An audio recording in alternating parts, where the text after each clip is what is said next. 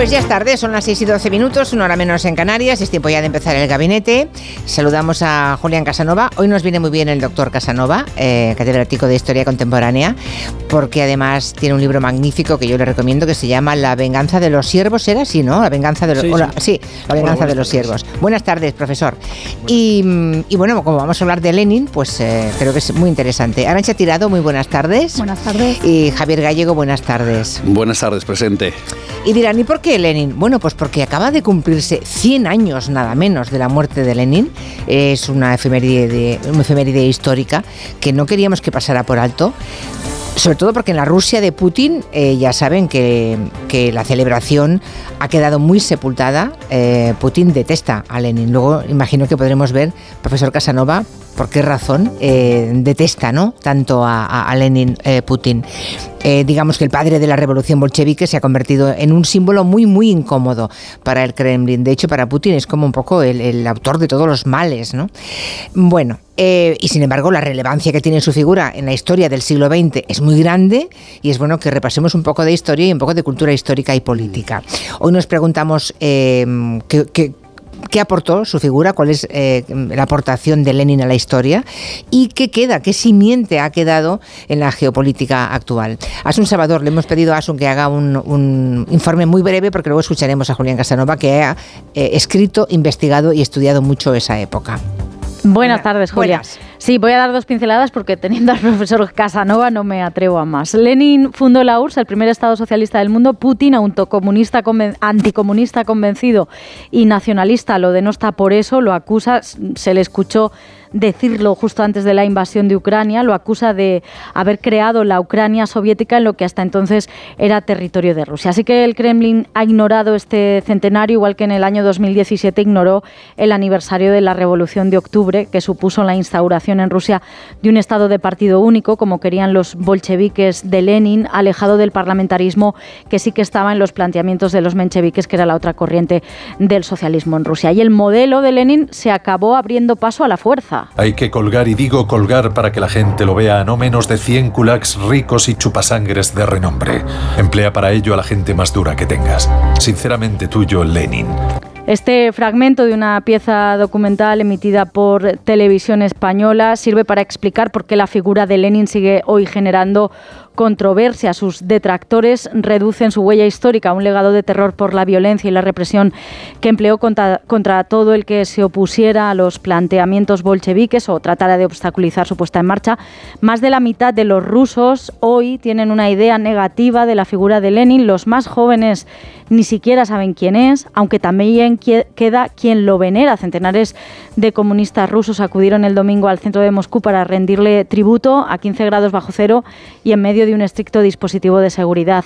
Y si miramos fuera de Rusia, la influencia de Lenin permanece, por ejemplo, en China. Xi Jinping también aplica una fórmula de partido-estado dirigido por una vanguardia ideológica desde que llegó al poder hace 12 años cuando proclamó que había que practicar los valores socialistas fundamentales, incluido el marxismo-leninismo. Gracias, Asun. Hasta mañana. 100 años de la muerte de Lenin. ¿Por dónde empezamos, profesor Casanova? No sé quién fue Lenin. Ahora imaginemos que nos escucha alguien que mm, ha oído hablar del leninismo, siempre en términos, en, términos comparativos, ¿no? con, el capitalismo y, que no tiene ni idea de lo que aportó Lenin. ¿Cómo le contarías en, no en mucho rato qué hizo y quién fue Lenin? Sí, los historiadores cuando hablamos de las personas lo situamos en contexto, este es el primer eh, objetivo siempre, y ya advierto, sea Lenin, Hitler, Franco, Stalin o quien sea, que nosotros no ponemos a la gente en las salas de juicio, eh, que hay, hay muchísima gente que lo, lo hace.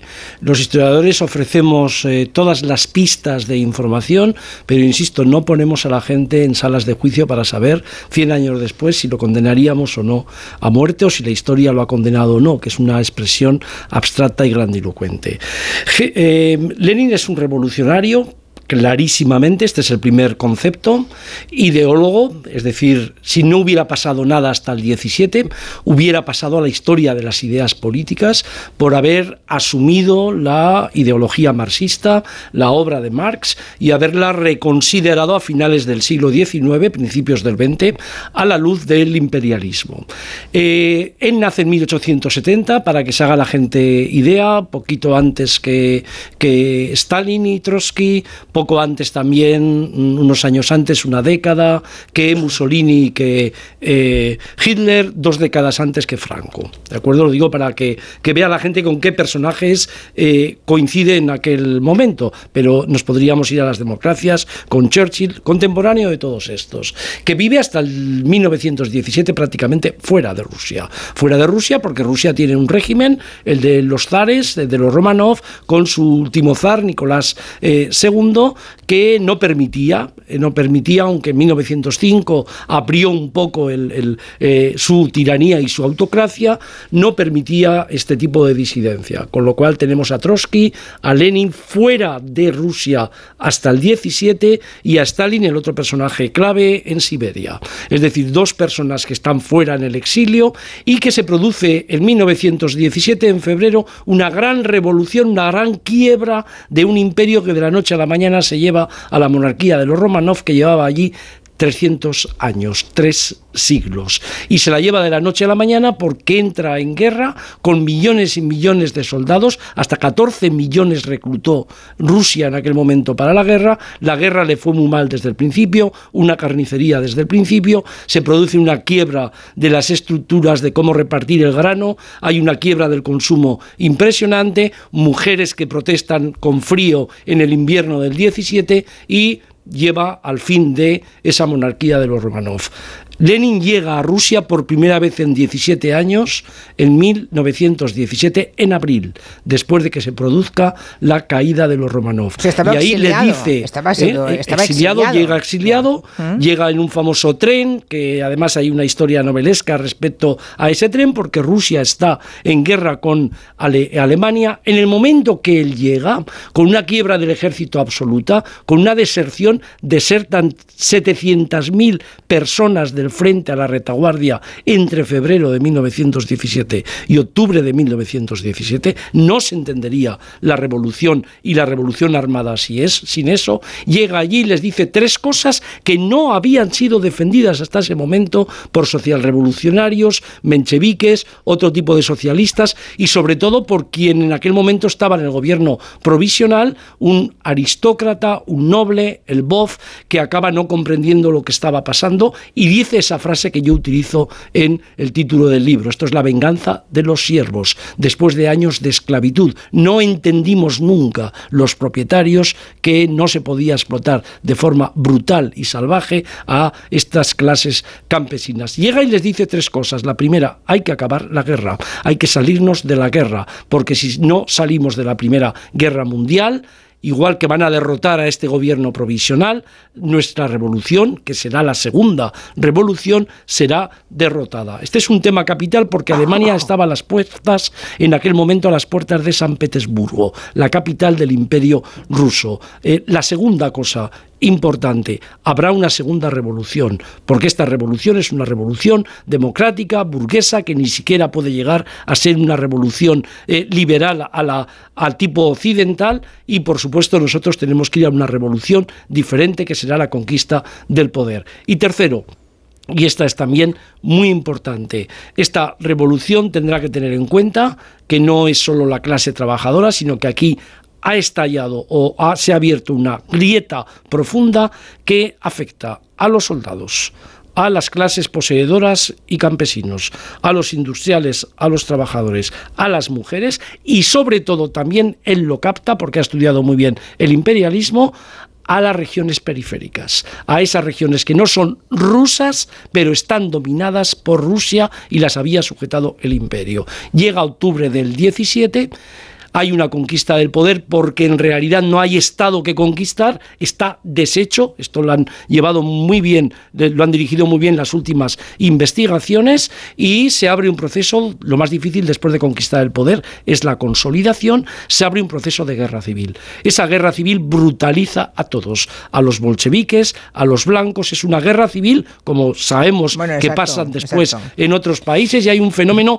de brutalización. La ganan con muchísima primero porque se han quitado de la guerra con Alemania, segundo porque le han dado prácticamente a Alemania toda la, la Rusia europea, pero Alemania ha perdido la guerra, con lo cual le devuelven todos los territorios. Y tercero, muy importante, porque Rusia y, o sea, perdón, Gran Bretaña y Francia, que son los países que se podrían haber, haber opuesto a eso, empezando por Inglaterra, están cansadísimos después de cuatro años de guerra mundial que ha causado millones de muertos y sobre todo muy distante aquel mundo y están convencidos que los bolcheviques no van a poder consolidar nunca, nunca el poder, con lo cual los diplomáticos británicos ven más, ven más peligroso que ganen los blancos, que gane otra vez la revitalización del imperio ruso, que unos bolcheviques a los que echarán del poder segurísimo. Aquello no fue así, se consolidó pero Lenin murió en 1924. y esa es la razón por la que se abrió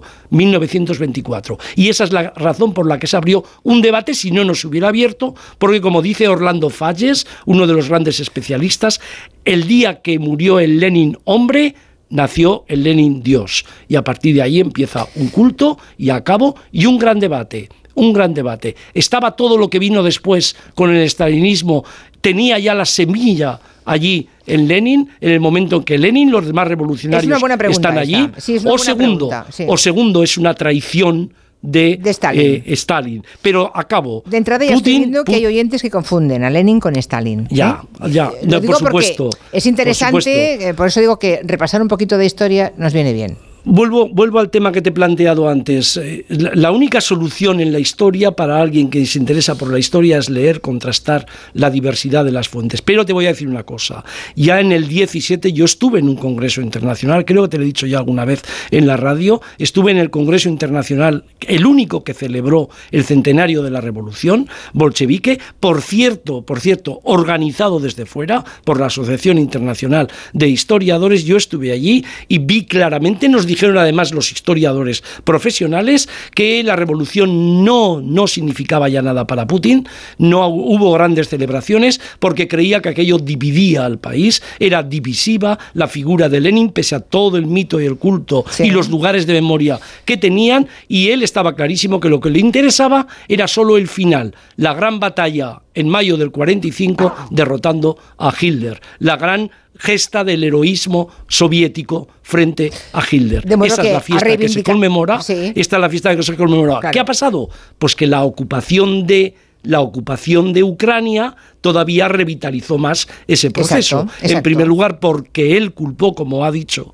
eh, Asun en la introducción, él culpó a toda esa sovietización, a cómo llevó a cabo la Unión Soviética de Lenin eh, el proceso de reconstrucción del imperio, culpó de haber reconstruido todas esas nacionalidades que tenían que pertenecer a Rusia y que después todas, todas ellas se fueron a partir de 1991 y hoy el proceso es muchísimo mayor. Pero acabo con una cosa, ya sé que esto no significa nada porque hay lecturas, hay lecturas políticas, hay lecturas políticas del pasado, de tal forma que a la gente lo único que le interesa es saber quién es más asesino en la historia. Y por ahí no se entiende ni a Lenin, ni a Hitler, ni a nadie. Pero evidentemente hmm. ese es el, el, caldo de cultivo que hay hoy en muchos. Lo que ocurre es que sí es cierto que Putin reivindica más a Stalin, básicamente porque eh, celebran como, como acto... No el Stalin del Gulag, no el Stalin de la represión, no el Stalin, eso no, sino el Stalin que vence a los, eh, a los nazis. nazis. Claro. Ese es el Stalin. Exacto. y eh, pone en el debe de Lenin a haber hecho esa serie de repúblicas socialistas soviéticas, darle una cierta entidad propia, que Ucrania exista como tal, en lugar de ser un territorio más de Rusia mm, lleno de rusos, darle una entidad propia que ahora eh, es la que hace que haya invadido Rusia, ¿no? Exactamente. Ucrania. Perdona, y la división de la sociedad, porque Putin ha, revitalizado a la Iglesia Ortodoxa, cosa que había desaparecido, eh, ha revitalizado a los industriales capitalistas, ha creado evidentemente focos importantes de oligarcas que no existían, y todo eso piensa que ha dividido tanto a la sociedad porque la imagen de Lenin y de la revolución siempre es la imagen, evidentemente, de la conquista del poder en nombre del proletariado. y él eso no lo puede defender. Pero está más cerca del zarismo Putin que otra cosa. Absolutamente. ¿Verdad? Es el nuevo zar de Rusia. Bueno, Javier Gallego, em, ¿qué, te gustaría aportar sobre la figura de Lenin? ¿Qué, te llama la atención de la no celebración en Rusia? En fin, de, eh, ¿dónde ves simiente del leninismo en el mundo de hoy? Bueno, llama la atención, empezando por lo eh, sociológico, que mm, exista todavía ya no solo estatuas, placas, sino el, mausoleo eh, en la Plaza Roja de Moscú de este eh, icono del siglo XX que sigue siendo Lenin, a pesar de la historia. Sigue siendo un icono, mm, como lo han calificado, creo que incluso Putin, un santo laico de la religión comunista y por tanto sigue teniendo esa veneración, utilización, instrumentalización por parte de muchos que incluso eh, no es que solamente discrepan, sino que, eh, bueno, no, ahogan su, figura, pero la utilizan. Me refiero a Putin. Putin puede discrepar, como habéis apuntado, en la geopolítica de, del asunto nacionalista, de, de que gracias a Lenin y a la autodeterminación de ciertas naciones que luego configuraron la Unión Soviética, pues eh, eso menoscabó la Rusia histórica y la Rusia imperial. Pero, no obstante, lo sigue utilizando. Me sorprende también mucho eh, que las encuestas, rebuscando hoy, las encuestas eh, a raíz de su, del centenario en 1900 17, Revolución 2017, mm, daban como eh, los eh, rusos mm, con más simpatía en la población rusa, primero al zar Nicolás II todavía y, Lenin, por encima de Stalin. Por tanto, bueno, pues hay algo de santos eh, laicos que siguen generando veneración que a mí me sorprende sociológicamente mucho. Yendo a la historia, mm, más allá de los datos históricos, que para eso está Julián, mm, yendo, a la política, yendo a la política, hombre, evidentemente, vamos a ver, eh, Lenin se puede calificar de totalitario. Eh, más allá de cómo llegó, de cómo eh, la revolución triunfó, los gérmenes del totalitarismo mm, ya desbocado de Stalin ya se plantaron con Lenin, eh, en el llamado terror rojo, lo apuntaba también Asun en la introducción. Eh, por tanto, hay que calificarlo como un sanguinario totalitario en la puesta en práctica de su revolución. Y, luego como fenómeno político, bueno, pues también mm, fue uno de los primeros que empezó a utilizar eh, aquello de que el fin justifica los medios, de que, mm, bueno, pues lo, importante es, eh, es, eh, conseguir el objetivo, ganarlo todo, eh, aliarse con quien sea para conseguir esos objetivos, prometer todo y ofrecer soluciones simples a problemas complejos. Mm, mm. Una cosa fue la el ideólogo que apuntaba antes de la Revolución Julián, pero la praxis eh, de esa política evidentemente lo enmarca desde el punto de vista político y análisis político en uno de los totalitarios del siglo XX. Eso bueno, nos quedamos con un poco la idea que tenemos, por lo que estoy viendo en los mensajes que, que, leo, es que hay, hay, solo tres sistemas posibles, ¿no? que es o el, o el comunismo, o el fascismo o la democracia que es la nuestra en este momento y en toda Europa, ¿no? Comunismo, fascismo y democracia. Luego veremos si realmente hay, alguna otra alternativa, ¿no? Bueno, yo diría comunismo, eh, que es un tipo de democracia, democracia socialista, eh, fascismo y democracia liberal. Ojo, ¿no? Con utilizar la palabra democracia en abstracto como si no hubiera otros tipos de democracia en otros marcos. A ver, em, para mí, Lenin es la antítesis de lo que ha dicho eh, Javier, esta, frase de soluciones simples a problemas complejos, sanguinario, totalitario, me parece que precisamente es lo contrario, pero bueno, no voy a entrar en ese debate, quiero primero hacer mi, argumentación, lo, que yo quería decir de inicio. De inicio, bueno... Pero habrá hechos, que habrá hechos para decir si era muy sanguinario o no, ¿no? Sí, pero estamos en un mundo donde la gente se tira encima datos, se tira encima debates que no está preparado ni siquiera a veces para establecer, porque no tiene el conocimiento, ni siquiera la contextualización histórica, como muy bien aquí ha apuntado Julián previamente. Y decías un al inicio, bueno, eh, es una figura que genera controversia, sin duda, no obstante que es una de las principales figuras del siglo XX en el panteón de los revolucionarios, pues una de las más destacadas, sin duda. ¿Por qué genera controversia? Bueno, por un lado, por ese desconocimiento, por esa descontextualización, también por cierta manipulación que yo creo que tiene mucho que ver con pues, por cómo ha sido la evolución de la historia, ¿no? Y en, en, Occidente, en las democracias liberales, por supuesto, todos los que hemos nacido en ellas, ni se diga la gente que ha nacido bajo dictaduras como la franquista, pues han sido socializados en el anticomunismo. Entonces, esto también explica pues los intentos de empañar la figura de Lenin, la figura de la Unión Soviética, el papel que tuvieron e incluso esto que está tan de moda ahora de equiparar ¿no? el fascismo con el, con el comunismo como si fuera lo mismo, pero ese sería otro debate y podremos... Bueno, sí, en todo caso, em, no, no, creo que tengamos tiempo de ese debate. ¿Qué sucede Porque ahí habrá que poner millones de muertos encima de la mesa. Sí, sí, Y, y, seguramente, y ¿eh? veremos si las democracias liberales o el capitalismo o el fascismo o el comunismo tienen más muertos y lo queremos valorar así. Bueno, que yo creo que es una manera muy simple, pero por supuesto todo muerto pero es, eficaz. es denunciable. Toda muerte, todo crimen político es, denunciable. Esto está claro.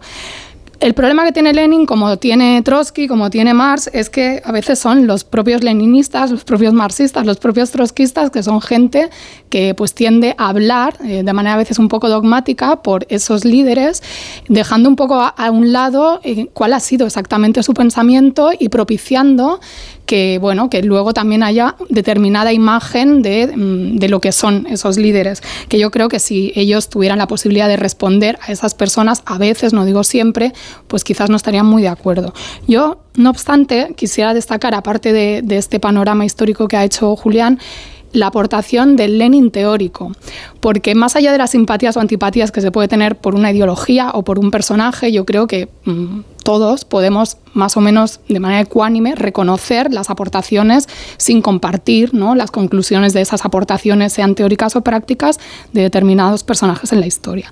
Yo creo que Lenin deja unas enseñanzas para la geopolítica, ¿no? para el pensamiento político, para la teoría eh, de la izquierda revolucionaria, etcétera, en lógica anticapitalista, anticolonial, antiimperialista, por ejemplo, cómo caracteriza el capitalismo a inicios del siglo XX de una manera mm, bastante eh, prístina, ¿no? con un grado de, de ver eh, hacia dónde iba ese movimiento del capitalismo. Pienso en su obra del imperialismo fase superior del capitalismo, donde ya apunta esa voluntad del capital de expandirse, la concentración monopólica, eh, la oligarquía financiera, o sea, apunta a cosas que luego veremos ¿no? con mayor profundización a lo, largo del siglo XX y al siglo XXI.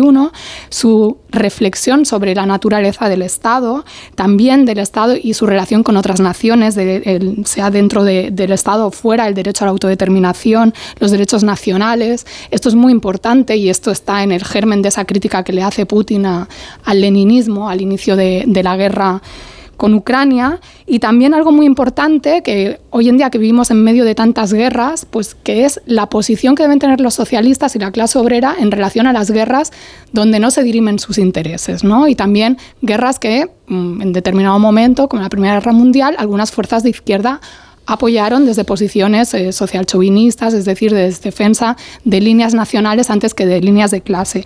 Yo creo que esto que está más o menos condensado en el socialismo y la guerra es muy importante porque bueno, es una condena a, la guerra no desde un pacifismo naif, sino desde un posicionamiento de clase que creo que sería muy interesante recuperar hoy en día. Y aparte de eso, y con esto concluyo, y luego podemos ir a otros temas, me parece que como teórico tiene una obra obviamente inabarcable, pero siendo uno de los principales teóricos del socialismo, una persona capaz de, tomar el pensamiento de Marx con lo que se conocía hasta la fecha y, elaborar su propia teoría, incluso dar lugar ¿no? a una doctrina, al marxismo, leninismo, etc., el peligro y lo que molesta de Lenin hoy todavía es su carácter práctico, su carácter de revolucionario capaz de llevar esa teoría a la práctica, de tener la sagacidad táctica, eh, la visión estratégica para construir ese primer estado mm, de trabajadores de la historia con todo lo que eso implicó ¿no? en el mundo, en las luchas de los oprimidos, no solo de campesinos, sino también de una clase emergente y demás. Y, y esa concreción de las ideas, ese aunar la teoría y la praxis, yo creo que es un parteaguas histórico pero también político Aquí acabando, en la ¿eh? historia. Vale. Ah, ah, por aquí hay personas Hay un- que... Sí, a- sí. ahora te doy la palabra, pero Sí, por sí. aquí había alguien que decía... ay, es que eh, hay muchos que han hablado... Vamos a ver, un momentito, que quiero... ah, quiero encontrarlo, no lo voy a encontrar ahora. Bueno, lo, lo voy a buscar, lo, voy- lo voy, lo voy a buscar, porque alguien decía ah, que le había parecido que hablabas de eh, comunismo oh, eh, democrático. Democracia socialista. Democracia sí. socialista, pero dice, no, no te refieres a comunismo de la Unión Soviética, porque no Bueno, había. es no- que eso es un debate que excede. Ya. que excede- eh, podemos también debatir en teoría política qué es la democracia, si la democracia es solamente algo Vale, vale, procedimental. no, eso ya es otro tema. No, eso ya no. Por ahí pero, no vamos. pero creo que la, mucha gente ¿Eh? no está preparada para tener este debate. ¿En qué sentido? No lo digo desde la prepotencia, sino porque no nos no podemos concebir que No. exista otro tipo de democracia. No, no se puede. No, no, y hay Entonces, personas bueno, no, no, Es que- pero que, que creen que estás defendiendo al. ver. a- a- a- No, estoy describiendo porque los Vale. politólogos, si tenemos amplitud de miras, podemos estudiar, reconocer y ver distintos modelos Vale. políticos y eso no Vale. que yo analice el fascismo no quiere decir que defienda el fascismo. Si me preguntan mi opinión, puedo dar mi opinión, pero creo que el, el gabinete no va de qué pienso yo sobre la democracia Hay socialista. Pero bueno, Sí, Julián. No, hay, hay una encuentro el tuit este que sí, hay una tendencia hoy que yo he visto en los medios de comunicación de decir, no, esta biografía es desmitificadora, por fin viene una biografía desmitificadora. Normalmente estos medios son de derecha o de ultraderecha. Hace mucho que se ha desmitificado la figura de Lenin por parte de decenas de historiadores. Hay decenas de biografías. El problema es que no las has leído nunca, no te han dado nunca lecciones sobre eso, porque prácticamente no aparece nunca en las, las lecciones de historia que has podido disfrutar y entonces crees que todo es desmitificador en la medida en que se adapta a tus ideas políticas. Mira, hay una cosa que todos los biógrafos de Lenin, todos defienden, que es la oportunidad de Lenin, la forma que tiene Lenin de ver con un telescopio en la primavera del 17, cuando viene con sus famosas tesis de abril, lo que es conquistar un aparato de Estado y la importancia que tiene un personaje. Normalmente los historiadores no somos muy partidarios de pensar que hay grandes personajes que deciden la historia desde Cleopatra a, Lenin o a Hitler. No, no, no estamos. ¿Eh? No estamos en esa tendencia, pero hay personajes que ven perfectamente en los contextos en los que viven todo eso. Entonces, él se da cuenta, y esto es capital, y esto no es una cosa de revolución o de destrucción, la gente no se da cuenta. Ha caído un imperio entero, que tenía, era el más grande del mundo, que iba hasta Vladivostok en el Pacífico. Y lo que hace Lenin es darse cuenta de que ese imperio va a ser conquistado por los alemanes. Luego lo primero que hace es decir, no, no, vamos a dar una paz con los alemanes. Firman una paz en marzo del 18 en Brest-Litovsk. Le dan un montón de territorio a los alemanes. Le llaman sus propios colegas traidores, pero eso le permite dejar de luchar con los alemanes que tenían un ejército que los iban a derrotar en dos días y dedicarse a ganar la guerra civil, que era la guerra que le había montado fundamentalmente una parte fundamental del ejército del eh, zarismo. Desde ese punto de vista, alguien que tiene esa visión no es un revolucionario destructor que lo único que ha pensado es en, en la destrucción de la humanidad. Si no nos damos cuenta de esto, no vamos a comprender lo que significa este planteamiento. Es decir, es que, insisto, nadie tiene un imperio como este. Entonces, cuando se habla de estos personajes, hay que plantearlos así. Después tú puedes pensar que es un asesino, un criminal de guerra o un santo, pero lo que está clarísimo es que no puedes ignorar todo eso. Entonces pensar que Lenin no tiene esa capacidad es ignorar las biografías que se han hecho sobre él. Y otra cosa muy importante, cuando los personajes históricos de este tipo aparecen en la historia, hay que ver también quién está detrás de todo eso, qué grupos sociales están detrás de todo esto. Y, por cierto, por cierto, ahora que se habla tanto de género, de feminismo, hay un momento hay un momento en la historia, antes de que venga claramente el stalinismo, que hay esperanzas para mujeres, para desposeídos, para grupos de gente que no han tenido ningún derecho. El voto, el voto en la Unión Soviética se consiguió mucho antes que muchas democracias Pero no solo el voto, no solo el voto, sino la participación de mujeres importantes, ¿no? Ahora, ahora, ha salido una biografía de Lenka sobre eh, Kolontai, Alessandra Kolontai. Claro, como son personajes que a nosotros nos ocultaron durante mucho tiempo, me meto en ese planteamiento, aunque yo no estoy ahí, como son personajes que además no nos solo los ocultaron, sino que la historia que hemos recibido de ellos es una historia realmente ridícula, ridiculizante, es muy difícil mm. contrarrestar todo esto. Entonces yo no eh, necesito, acabo, yo no necesito decir que Lenin es totalitario o asesino para explicar a Lenin, porque eso no es lo fundamental de lo que estamos mm. planteando aquí. Lo digo Bueno, cada uno, Julián, eh, mm, escoge lo que piensa fundamental eh, para referirse. Javier, perdona un momento. cuando yo explico a Franco, cuando yo explico a Franco, no lo resumo en la frase de que Franco es un criminal de guerra. porque no entendería, nadie de los que me está escuchando entendería nada. A ver, a ver, Julián, yo te he escuchado y he dicho que es compatible la definición que tú has hecho al principio de este gabinete de eh, la capacidad eh, ideológica, de su aportación ideológica como ideólogo. Eh, previo a la revolución de Lenin, de sus hechos históricos previos a la revolución, con lo que yo he aportado o intentado aportar es su praxis política una vez que la eh, revolución triunfa. Y ahí es donde también eh, le contesto brevemente, Julia, que oía la música a, a Arancha, porque estoy absolutamente convencido que Arancha no se refería eh, a mí o a, muchos cuando hablaba de que se habla sin conocer los hechos, sin datos o sí, Bueno, pero en esa generalización también me gustaría que se hiciera para todos siempre, que no nos dejáramos nunca llevar por nuestras ideas para idealizar o denostar a una figura histórica. Yo lo intento hacer. Y entonces, mm, simplemente mm, datos o hechos, Arancha, cuando yo he puesto el acento en lo que he puesto de este icono del siglo XX que es Lenin. Hombre, mm, mandar a los campos de concentración simplemente al que eh, propagara ideas negativas al régimen no es democrático, es totalitario. Eh, hablar de que eh, es necesario urgentemente y secretamente, palabras textuales SIC de Lenin, preparar y propagar el terror, el terror rojo, no es democrático, es totalitario. Yo por eso pongo el acento donde creo que tengo que ponerlo para analizar el sujeto político de Lenin una vez en el poder. Hacemos una pausa y, bueno, nos quedará ya poquito tiempo. Desde luego, yo pensaba que, no, que, el, tema interesaría relativamente, pero bueno, veo que entre en las redes hay bastante movimiento, ¿no? De, personas, mm, algunos sugiriendo libros, incluso y demás. Está bien. Un mensaje de la mutua y vamos a la pausa. Un mensaje. Si tu compañía te dice que tienes que pagar de más, cámbiate y vente a la mutua, porque allí te van a bajar el precio de cualquiera de tus seguros, sea cual sea. Es muy fácil. Tienes que llamar al 91 555 5555 ¿Te lo digo o te lo cuento? Vete a la mutua. Condiciones en mutua.es. Bienvenido al Queen of the Estamos jubilados y tenemos carrete para rato. Con cenas temáticas, con excursiones guiadas, con animación a bordo y con Vamos a darlo todo. Cada momento tiene su crucero. Déjate asesorar y ahorra hasta un 60% con tu reserva anticipada y sin gastos de cancelación. Consulta condiciones y reserva ya en la semana del crucero de Viajes El Corte Inglés.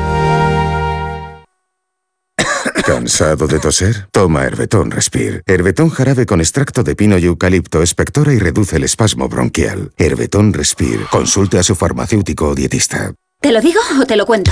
Te lo digo. Ahora que todo se hace online, ¿me haces ir a tu oficina? Te lo cuento. Yo me voy a la mutua. Vente a la mutua y además de realizar todas las gestiones desde tu móvil, te bajamos el precio de tus seguros, sea cual sea. Llama al 91 555 5555. Te lo digo, te lo cuento. Vente a la mutua. Condiciones en mutua.es. Más que 60 consigue un sexy 60% de descuento en tus nuevas gafas. Infórmate en soloptical.com. Soloptical, solo grandes ópticas. ¿Perdona? ¿Que ahora Movistar Prosegura Alarmas incluye una garantía antiocupación? Uf, ya verás cuando se entere mi perro. Ningún guardián puede competir con Movistar Prosegur Alarmas, la primera y única alarma con garantía antiocupación, que no solo disuade y protege, ahora también se compromete contra las ocupaciones. Contrátala en el 900-222-250 o en movistarproseguralarmas.es. ¿Cansado? Revital. Tomando Revital por las mañanas recuperas tu energía, porque Revital contiene ginseng para cargarte las pilas y vitamina C para reducir el cansancio. Revital, de Pharma OTC. ¿Eres profesor o centro educativo? Prepara tu proyecto para la tercera edición de los premios Mentes AMI. Queremos reconocer tu labor con esas iniciativas que fomentan el pensamiento crítico de tus alumnos, que impulsan su creatividad audiovisual responsable, que desarrollan sus competencias digitales o que promueven los valores y la convivencia en el aula. Infórmate en mentesami.org. Un proyecto de Fundación A3 Media. Colaboran Platino Educa, Unie Universidad y Fundación La Caixa. Con este estrés no consigo concentrarme. Toma Concentral. Con su triple acción de lavacopa, rodiola y vitaminas, Concentral consigue aliviar el estrés ayudando a una concentración más estable y duradera. Concentral. Consulte a su farmacéutico o dietista. Déjate sorprender por Palma, un destino que te da la bienvenida todo el año. Descubre su centro histórico, sus milenarias tradiciones y sumérgete en su rica vida cultural, su gastronomía y su encanto mediterráneo. Encuentra tu inspiración en visitpalma.com, Ayuntamiento de Palma. ¿Tienes miedo al dentista? ¿Sufres con tu boca? En Dental Corbella somos líderes en implantología dental tus dientes fijos en una sola sesión, incluso en casos de poco hueso. Además, no te enterarás de nada por la sedación monitorizada. Cinco clínicas en Madrid. Pide cita gratuita en dentalcorbella.com y en el 91 111 75 75. Te compra tu coche, te compra tu carro, te compra tu buga. Te compra tu auto, caravan. ¿Te han hecho una oferta? Te la mejoramos. Has oído bien. Mejor precio garantizado y compromiso de pago en 24 horas. Ven a vernos. Compramos tu Rolex de acero de los años 70 y 80. Especialistas en Rolex desde hace 30 años. Compramos tu Rolex de acero de los años 70 y 80. Pagamos el mejor precio. Compramos tu Rolex de acero de los años 70 y 80. 915346706. Plaza San Juan de la Cruz 9. 915346706. No lo olvides. Compramos tu Rolex de acero de los años 70 y 80. Cambiar la bañera por un plato de ducha, reformar el baño completo. El caso es que meterse en obras da mucha pereza. Deje a un lado la pereza y acuda a Duchamanía. Sus profesionales realizan la reforma completa del baño o cambian la bañera por un plato de ducha, con rapidez, limpieza y empleando los mejores materiales. Todo a los mejores precios. Exposición en Paseo del Molino 6 y en calle Cabanilles 39, 91 468 4907 y duchamanía.es. Caramba, Marta, hace un mes que no te veo y pareces 10 años más joven. Tú te has hecho algo. Claro, una blefaroplastia en Clínica Barragán. Se lo diré a mi cuñada, que menudas bolsas tienen los párpados. Que llame al 91 300 2355. Clínica Barragán 91 300 2355. Trabajo, casa, ducha, cena, cama. Salir de trabajar con el piloto automático no tiene pérdida, aunque pensándolo bien, sales perdiendo. Te pierdes conversaciones, te pierdes risas, te pierdes lo que sucede a tu alrededor.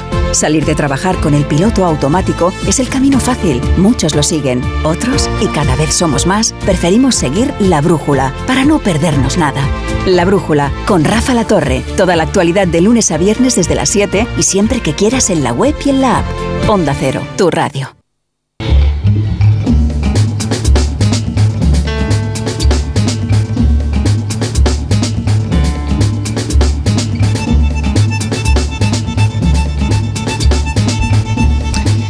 Pues estamos en los últimos cuatro o cinco minutos, no, cuatro minutos nos quedan. dice Juan, Lenin proclamó la dictadura del proletariado en Rusia, eso es un hecho histórico. Luego vino el fascismo como respuesta en Italia. Así funciona la historia según Hegel. ¿Matizaría algo de esa afirmación, profesor Casanova? Bueno, en 1922... ¿El fascismo viene como respuesta en Italia? En, mil- en 1922, cuando sube eh, Mussolini al, al poder, Sí. que además él no lo conquista, sube al poder, la dictadura de él viene después, en Rusia están todavía en las últimas fases de la guerra civil. Es decir, eh, yo he, he puesto antes un concepto que se llama brutalización, que es la gente que vivió en torno a la Primera Guerra Mundial, la posguerra de la Primera Guerra Mundial, las revoluciones en Rusia y la subida de los fascismos, que afectó, que afectó de una forma ineludible a un montón de protagonistas de aquel momento y que cuando las cenizas de todo aquello cuando las cenizas de todo aquello aparecieron en el 45, ¿eh? la historia cambió un poquito. Entonces, desde ese punto de vista, pensar que todo esto es solo producto, insisto, es que además está fuera de contexto. La dictadura del proletariado se podría haber establecido a partir del 24, 25, 26, 27. He dicho en alguna ocasión, lo han dicho los biógrafos, Lenin tiene la suerte de que muere en ese momento. Si no hubiera muerto Lenin, evidentemente posiblemente habría muchísimo más de lo que se plantea en estos momentos sobre Ah. si él ya llevó a cabo el terror o no. Y ese concepto de brutalización la gente no lo entiende, pero es el concepto que prácticamente afecta a toda Europa en aquel momento, en todos los países. Y ahí- ese es el punto de ¿Hay, hay simiente hoy de la figura del... O sea, ¿dejó alguna cosa que actualmente la geopolítica actual podamos atribuirle? Yo creo que todo el concepto, todo el concepto de cómo recuperar un imperio, que evidentemente es una idea que a mucha gente le puede aterrar, eh, porque, sea, Putin. porque sí, no, vamos a ver, si Lenin, Vale. si Lenin no hubiese, si, si el imperio se hubiera quebrado, No. Perdona un momento, si el imperio se hubiera quebrado en aquel momento, Europa hubiera temblado. O sea que Lenin hizo un gran favor a Europa en la reconstrucción del imperio ruso. Esto lo dicen todos los historiadores. Pero claro, si ya te estás con el gulag y los kulaks, ya no entendemos nada. de Ya, ya, estoy ya. planteando. Ni falta que hace alguno. Yo en mi intervención he tratado, Eso creen. he tratado de, de decir cuál era el pensamiento de Lenin para el legado geopolítico, pero bueno, no voy a repetir, solo quiero decir que la historia no la hacen los, las personas individuales, sino procesos eh, compuestos de colectivos y decir que la Revolución Rusa fue una obra de una persona o de dos personas o un grupito de personas, una élite, es eh, incorrecto.